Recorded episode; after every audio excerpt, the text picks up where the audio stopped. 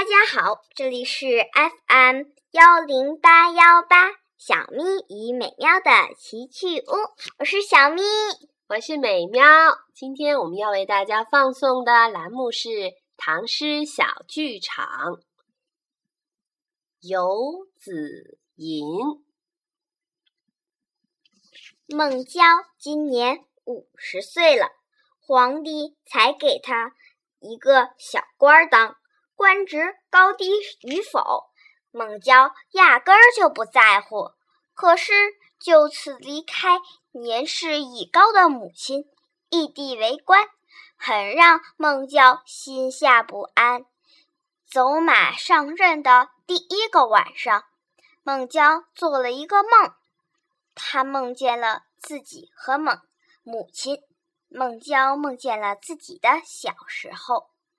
小孟姜躺在床上，孟母坐在床边，手里拿着衣服，一针一线的缝着。小孟郊忽然坐起身来，大喊：“娘娘！”孟郊，孟郊，在这儿，娘在这儿。娘，我不想去外地读书，我不想离开你。孟母抱着孟郊。抚着他的肩膀说：“儿啊，行万里路，破万卷书，得出去多求学游历，才能长见识、有学问呐。”孟郊看见了母亲手里的衣服，娘，你又给我缝新衣服啦！出远门儿，娘得给你多缝些衣裳，春夏秋冬的衣服都得有。万一一时半会儿回不来，可不能没有衣服换呢。一忽闪，孟郊看见现在的自己和年迈的母亲，母亲再不是年轻时的模样，被佝偻着，眼睛也不太好了，连手也抖了，可还是像年轻时一样，一针一线的坐在那里缝衣裳。父母在，不远游。孟郊五十多岁的人了，还得因为公务离开爹娘，心情不好啊。娘，您可得保重身体。儿啊，皇帝有令，你不能不服从。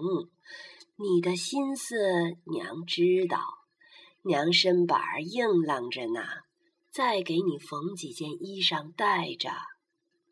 娘，儿子的衣服够穿了。娘岁数大了，也不知道还能为你缝几件衣裳。